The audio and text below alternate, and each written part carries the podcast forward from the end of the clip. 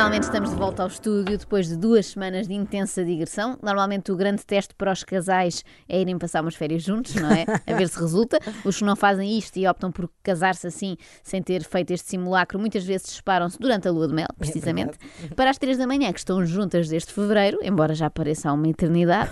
Este foi o primeiro teste e digo-vos, até correu melhor do que eu estava à espera. Mas também eu estava à espera que no segundo dia andássemos logo à bufetada. Não é, eu, não, não é? Não, a Ana e a Carla, que são mais conflituosas. Não, e que disparado, mas não aconteceu. Não Está aconteceu. Eu gosto sempre de ter expectativas baixas e depois fico surpreendida pela positiva. Eu sei que as pessoas gostam de saber detalhes dos bastidores e por isso estou aqui a contar tudo, ou quase tudo. As partes boas em que nos demos todos muito bem, eu vou saltar porque já sabem. Vou contar-vos só aqui os podres das minhas colegas. Oh, e da Ana Galvão ainda é melhor, como não está cá para se defender, é, azar, é. azar. Sabem aquela expressão do somos o que comemos? Eu, baseando-me nisso, vou dizer-vos quem são verdadeiramente Ana Galvão e Carla Rocha. Oh, Começamos pela Ana. Vamos lá. Já, já vamos à tua vez, Ana, Carla. Vamos para Ana. Vamos Ana Galvão é um nabo. Sim, foi a coisa mais perturbadora que eu descobri sobre ela. É que o seu snack preferido é nabo cru cru.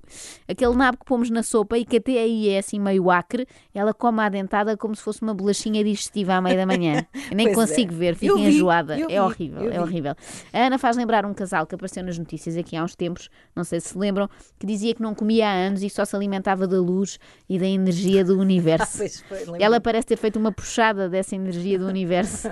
não precisa de comer para ter combustível. Passou grande parte dos seus dias à base de leite de soja e café solúvel. Imagina imaginem, parece a ração do João Garcia para subir ao Everest. Tenho para mim que até foi por isso que lhe caiu um bocadinho do nariz. A ele, não a Ana, por enquanto. Pelo menos ainda tem, ainda da última vez que vimos ela tinha a cara completa, hoje não sei. Já a Carla Rocha. Sim. Se ela é o que come, Carla Rocha não é nada. Então. Carla parece um periquito a comer. É que a Carla tem por princípio não jantar. É um princípio que tem para a sua vida. E a partir das 5 da tarde já está a avisar toda a gente, a lembrar-nos que não vai jantar. E nós, está bem, está bem. Lá para as 6 diz que só come uma sopa. Às 7 pergunta se alguém quer dividir uma salada. E às 8 acaba por olhar de forma gulosa para todos os pratos que vêm para a mesa. Assim, como se fosse um, um cãozinho com muita fome, muito triste. E uma pessoa não resiste àquilo e tem que lhe dar um bocado, não é?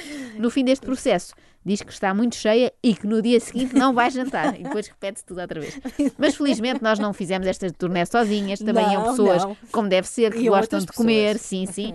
Éramos no total 10, houve algumas variações, às vezes desaparecia um, desaparecia outro, mas éramos 10 e no fundo éramos uma equipa de futebol com um elemento a menos, não é? Já, já expulso por mau comportamento. E éramos, estávamos um bocadinho perdidos uh, dentro do campo. Olha, só para sair do hotel era uma aventura.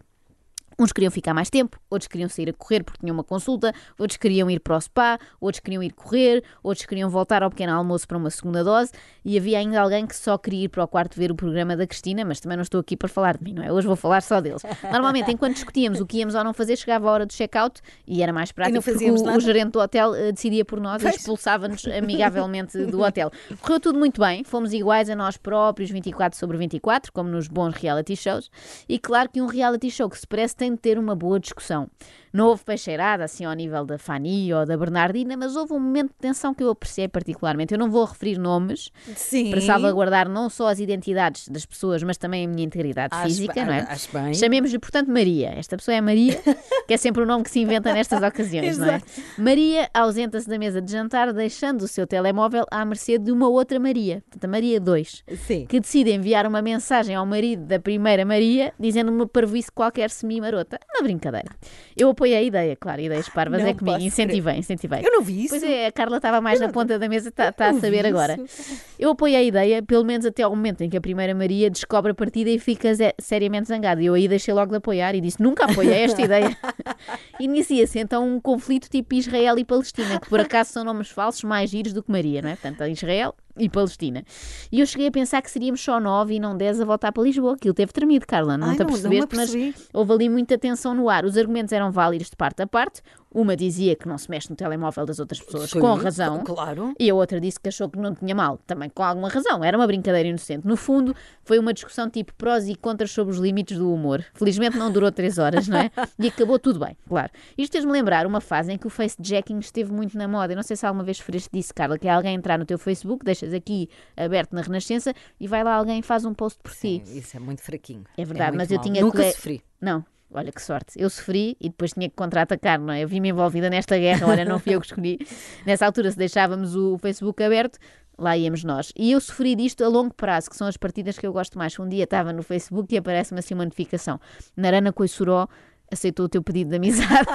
Pensei, isto foi mesmo bem pensado, devem ter feito isto há um mês e agora o senhor aceitou e rime. Ou seja, tenho algum fair play uh, para jogar isto. Então, de vez em quando também ia a jogo para me vingar de quem me fazia isto. Um dia apanhei o Facebook de uma colega aberto e fiz o seguinte post: Já não aguento mais os meus filhos. Alguém sabe de um bom colégio interno. Ai, e o que é estranho nestas coisas é que os amigos destas pessoas acreditam. Ninguém pensa, não, isto é uma aldrabice, alguém foi lá e fez uma partida. Choveram sugestões de colégios internos naquela tarde. Ninguém pensou que era estranho ela anunciar assim que queria empandeirar os dois filhos para longe.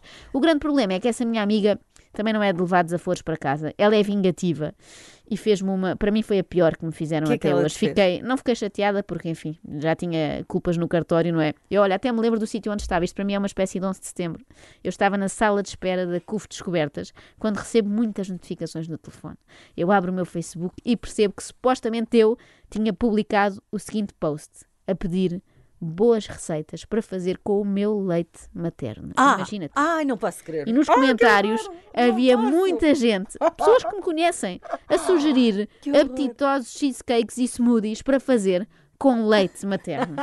Olha, vomitei. O que vale é que já estava no hospital. Pronto, tive logo atendimento imediato. Ok, Não leve estas ideias, hein? Não leva. o pegue- fast-jacking já está fora Não, de não, moda não. e pode causar problemas graves. E a história de pegar no telemóvel de alguém que está na mesa e mandar muito mensagem mal. para o Na marido. altura achei muito bem, mas agora acho muito mal. Olha, e que mensagem foi? Não, posso podes revelar dizer, aqui, não oh, posso revelar. que Mas não, tinha, não é assim, não tinha nada de muito grave. Era assim uma provocaçãozinha, a dizer que estava já com muitas saudades. Acorde com a Joana, a Ana e a Carla. Às três da manhã. Na Renascença.